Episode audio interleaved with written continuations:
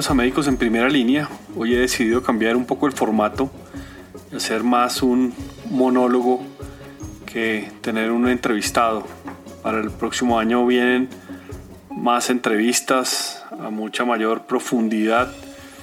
Muchas gracias de nuevo a todos los que nos escriben, los que comentan y, y sugieren temas. Bueno, terminamos este año 2020, un año bisiesto que comenzó un miércoles. Ese año bisiesto tiene, tiene muchas particularidades. Supuestamente era un año con un día más para disfrutar, pero pues ya nos trajo todo lo que ya todos sabemos. Supuestamente esos años bisiestos también tienen una um, explicación matemática y entiendo que lo que se hace es que la duración de ese año astronómico que son 365.24 días, se va corrigiendo y cada cuatro años, pues ese día adicional es, lo que lo corrige. Pero como dicen también, un año bisiesto, año siniestro y bien complicado. Una definición de este año 2020 que encontré en el muro de Carolina Ferro. Y dice que el Washington Post le pidió a sus lectores que describieran el 2020 con una frase. Y un niño de 9 años no pudo hacerlo mejor. Y lo que el niño puso es, mira, esto es como si fuéramos a cruzar una calle. Miramos con cuidado a ambos lados y de repente nos atropella un submarino. Los que me conocen saben que una de las cosas que más me gusta es la mitología en una de mis vidas anteriores tenía un, un seudónimo que lo usaba para salir disfrazado del mundo virtual, pero en realidad era para escribir de una manera anónima, o como diría mi psicólogo, ese, esa segunda personalidad. Mi seudónimo era Hermes Blog y tiene que ver con ese mensajero de los dioses que era Hermes, que estaba en todas partes, que entraba y salía del Olimpo a su gusto y obviamente era el que le ayudaba a los dioses a resolver todos sus problemas.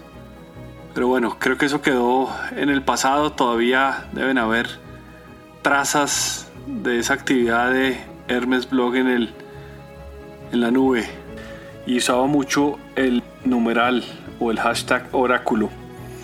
Pues me fui a consultar el oráculo para que me dijera que viene en el 2021. Para los que no sepan, los oráculos eran muy famosos. Dicen los que saben que en la antigüedad había más de 500 oráculos. Como todo en la vida, pues unos probablemente buenos, otros malos, otros regulares. Los mejores eran el oráculo de Delfos, Dodona y Trofonio. Incluso Homero menciona el oráculo de Dodona en la Iliada. Y Esculapio, dios de la medicina, también tenía su propio oráculo y era donde llegaban los enfermos que esperaban mejorar su salud. Pues el caso es que los oráculos eran consultados por gente para preguntarle a las pitonisas sobre cuestiones inquietantes lo que fuera. Estas predicciones del oráculo se realizaban solo un día al mes, que era el día 7 porque era la fecha de nacimiento de Zeus. Y por aquello de la oferta y la demanda, pues se ampliaron las consultas a todo el día. Pues me fui a preguntar qué nos espera para este 2021. En realidad creo que salí con más preguntas que respuestas. Muy parecido a lo que le pasa a uno cuando va a algún consultor o incluso cuando va al médico pues volví a ese oráculo a preguntarle a las pitonisas sobre las mismas cuestiones inquietantes y sobre todo que nos tienen preparados los arcanos para este año 2021 que comienza un viernes. Y lo que proponen los astros es menos terrible, menos desestabilizador y menos dramático que lo que ya nos pasó en el 2020. Los últimos meses del 2020 no fueron fáciles de acuerdo con ese cuarto arcano menor, que es el 8 de espadas, que en el lenguaje astrológico significa sentirse atrapado. Y creo que eso fue lo que sentimos en este año 2020. Bueno, pues lo que dijeron las pitonizas es que este 2021 será un año común, que como dije anteriormente comenzó en viernes.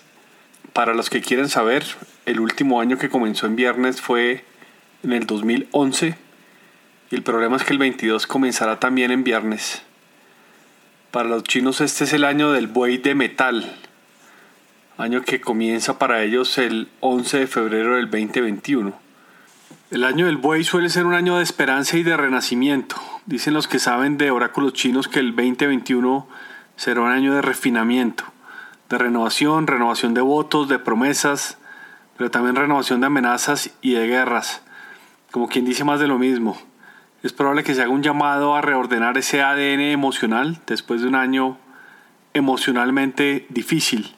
Todos los oráculos consultados concuerdan con la importancia de tener un cambio de actitud, de volver al respeto, a la tolerancia, a la responsabilidad, pero sobre todo volver a la solidaridad. Y eso es lo que aprendimos en el año 2020. Bueno, una de las cosas que nos gusta hacer al inicio del año son, son listas Ustedes van a ver seguramente en todos los periódicos, revistas, los 10 libros más vendidos del año, los 10 mejores podcasts del año, los 10 mejores canciones, lo que sea. Y, creo que la razón de hacer listas es porque son fáciles de recordar. Si no, imagínense los 10 mandamientos, que no fueran 10, sino que fueran 50. Son fáciles de leer porque uno con solo leer el encabezado ya está enterado. Son buenos generadores de discusión, son fáciles de escribir eh, y todo el mundo yo creo que lo hace. Generan tráfico en todos los temas de, digamos, de comunicación y son una buena herramienta de, de mercadeo también. Si no, pregúntenle al FBI que tiene la lista de los 10 personas más buscadas del mundo. Y creo que lo que confirma esto es que no podemos vivir sin los números. 9 son pocos y 11 pues son muchos. Y frente a esto pues tengo que hacer mi lista de los 10 retos para las instituciones de salud en un contexto post-COVID. No sé si sea post-COVID todavía, pero sí es, un, es una lista de 10 retos que, que tiene la salud en esta nueva, digamos, fase ya con un proceso de vacunación cada vez más cerca. Yo creo que el reto número uno va a ser liderar personas remanufacturadas. Ya vimos de diferentes maneras ese contexto emocional y cómo vamos a tener que reorganizar ese ADN emocional. Hubo personas con muchas dificultades económicas, con incertidumbres en el trabajo, con cambios de hábitos y de rutinas y esto hace seguramente que tengamos personas remanufacturadas. El reto número dos, yo creo que está muy centrado en el liderazgo empresarial. Es el liderazgo empresarial del futuro inmediato, que como lo dije va a tener gente emocionalmente más fuerte. Y los que estamos en posiciones, digamos, de, de liderazgo, seguramente vamos a tener que ser muy hábiles para poder tomar esa, posición. El reto 3 es, es tranquilidad. Yo creo que me parece importantísimo ofrecer una tranquilidad que invite a soñar de nuevo. Y este es un reto sin duda también bien, bien particular. El reto 4 tendrá que ver con rentabilidad. Creo que la rentabilidad debería ser la consecuencia lógica de lo que hacemos y no la premisa con la que animamos a los demás. Ese es un, ese es un tema bien eh, de largo plazo, sobre todo en las, en las organizaciones. Y no quiero que se malinterprete la rentabilidad de una institución de salud. Hay muchas personas que les da prurito, como era mi papá, cuando oyen la palabra rentabilidad en, en un hospital o en las instituciones de salud pero es mandatorio, es obligatorio tenerlo para la sostenibilidad de largo plazo y poder seguir operando y poder seguir reinvirtiendo en mejores equipos, en mejorar las capacidades de las personas y al final sostenerse en el tiempo con esa propuesta de valor de la organización. El quinto reto tiene que ver con líderes post-COVID. El, líder post-COVID debuta como, como una persona probablemente mucho más sensible, eh, pero con un alto conocimiento técnico que gestiona recursos de manera eficiente, que se comunica bien interna y externamente para convencer pues al mercado, a sus clientes, a, a, sus pacientes, a quien corresponda. El reto 6 tiene que ver con actuar verdaderamente rápido. Yo creo que la pandemia nos demostró que la velocidad se importa y actuar tarde puede ser fatal. Las organizaciones en salud aprendimos que la velocidad importa, tomar decisiones de manera rápida e ir corrigiendo en, el camino. El reto 7 tiene que ver con evidencia, pero ponerse en serio con la atención basada en, en evidencia. Creo que una de las cosas que sobresalió acá fue ese community manager que tenía el COVID, billones de menciones en los meses sobre, sobre la pandemia y seguramente al principio hubo mucha mala información y una mala interpretación.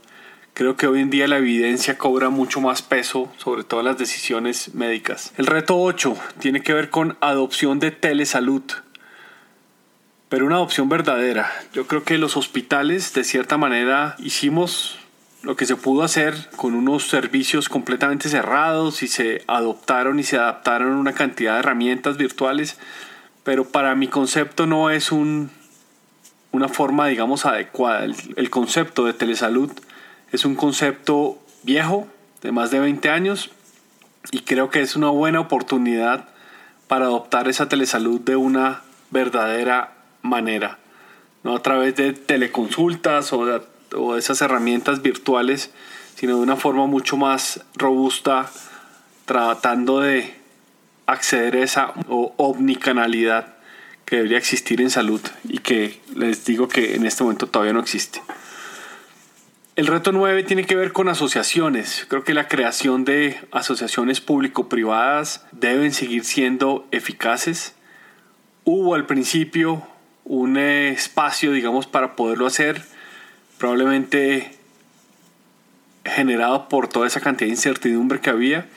Desafortunadamente debo decirles que en el tiempo se fue perdiendo esas asociaciones público-privadas o privadas entre instituciones que fueran eficaces porque cada uno probablemente se fue concentrando en lo que le correspondía.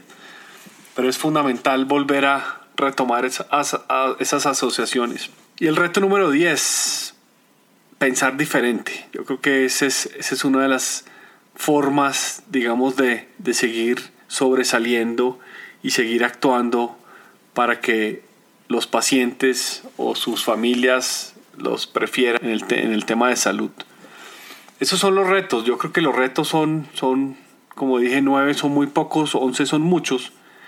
Y simplemente los vuelvo y los retomo como liderar personas remanufacturadas, liderazgo empresarial, tranquilidad, rentabilidad, líderes post-COVID, actuar de manera verdaderamente rápida, evidencia, adopción de telesalud, asociaciones, pensar diferente. Pero creo que la pregunta que viene ahora es cómo afrontamos esos 10 esos retos, ¿Qué, qué habilidades hay que desarrollar. Yo creo que las habilidades no, no son 10, digamos que no tienen un orden específico. Pero lo primero es adaptabilidad y flexibilidad. Creo que nosotros estamos siendo llamados a ser mucho más flexibles en todo sentido, en la toma de decisiones, en los eh, criterios que se utilizan para tomar las decisiones. Probablemente no vamos a tener toda la información como no la tuvimos durante todo este año 2020, pero fuimos capaces de adaptarnos y vuelvo a usar esa palabra que me gusta es adoptar también, porque no necesariamente hay que adaptar, sino también se pueden adoptar buenas prácticas de otros sectores y de otras instituciones. Una segunda habilidad tiene que ver con conocimiento tecnológico. Es increíble, pero todavía fallamos en el manejo de estas plataformas virtuales. Un llamado es a, tener y seguir trabajando en ese conocimiento tecnológico. que vuelvo, insisto, se quedó. A los pacientes probaron la teleconsulta y les gustó. Probablemente no a todos, pero sí a un 30%, como dicen los reportes. Y vamos a tener que ser mucho más hábiles en ese conocimiento tecnológico. Viene también la creatividad y la innovación. Les recomiendo que se echen una pasada por el consultorio 5, en donde hablamos con Catalina López de innovación, de qué significa y cómo se debería adoptar y adaptar en el entorno de salud. Hay uno fundamental hoy en día y es la alfabetización de datos. En salud desafortunadamente no tomábamos decisiones con tanta información y con tantos datos y hoy se requiere que seamos expertos eh, interpretando tendencias, interpretando gráficas y no solamente interpretando sino también generando datos de verdad que nos ayuden a tomar decisiones y aquí estamos todavía muy rezagados en el sector en estos en esta generación de, datos. Y datos que sean limpios y datos que sean que sean buenos para tomar decisiones. Eh, la quinta habilidad tiene que ver con el pensamiento crítico. Importantísimo mejorar esas habilidades para solucionar problemas. Creo que eso no va a sobrar nunca y cada vez va a ser mucho más importante tenerlo en cuenta. Y hay una también muy importante que tiene que ver con esa capacidad para gestionar grandes proyectos de una manera remota. Esto es también fundamental y esas habilidades las debemos claramente desarrollar. Nada, yo creo que el, el COVID-19 pues fue una oportunidad para vivir estos tiempos probablemente con más serenidad, más solidaridad y más sobriedad. Yo creo que le ayudó. Yo creo que personalmente creo que ese frenón en seco nos, nos sirvió a muchos eh, muchos salimos fortalecidos y seguramente seguiremos saliendo fortalecidos, pues obviamente mucho más despierta. Y algo que, me queda claro en, este espacio, digamos, de, de tiempo es que nadie se arrepiente de hacer ajustes rápidos y decisivos a las circunstancias cambiantes y esto sí que lo aprendimos a vivir. Pues eso es, eso es lo que les quería contar hoy. Nuevamente un espacio un poco diferente, un espacio más de monólogo interno que de tener una entrevista. Eso dice el oráculo. Mi sugerencia es seguir revisando el pasado para inventarse el futuro. Espero que sigan oyendo historias de otros, pero que también escriban sus propias historias. Yo seguiré dejando constancia de las vivencias de esos médicos que están en primera línea para mostrarles a todos esos aspectos que muchas veces dejamos pasar por estar metidos en la rutina. Seguiré convencido que la realidad debe seguir cambiando. Es imperdonable que sigan pasando los días mientras el mundo se cruza de brazos en medio de ese escepticismo colectivo que nos caracteriza Importante para este año 21 alejarse de los pesimistas. Importante seguir explorando en las profundidades del alma humana para ayudar a personas, amigos, familias que se atrevan a confesar sus problemas. Y nada, termino diciéndome, no diciéndole, sino diciéndome, que seguiré convencido que la realidad debe cambiar. Y eso es lo que voy a hacer este año 2021. Afortunadamente todavía tengo cosas que hacer, cosas que me obligan a levantarme en esa hora gris de las 5 de la mañana, en el que nadie sabe si todavía es de día o es de noche. Pero también me interesa seguir revisando ese pasado para inventar el futuro y de todas maneras seguiré viendo el mundo con atención para mostrarles a mis hijos el horizonte hasta que pueda hacerlo. Si alguien tiene que algo que agregarle a esta visión del oráculo del 2021 en la página médicosenprimeralínea.co, en las redes sociales de Instagram, de Facebook. Y nada, seguiremos aquí reinventándonos y tratando de seguir aportando a una visión un poco diferente de lo que debería ser la salud. Un feliz año para todos y espero que se cumplan todos sus objetivos en este Año que como dije comienza un viernes. Y si creen que a alguien le sirve esta información, no duden en compartirla. Gracias y nos seguimos oyendo este año.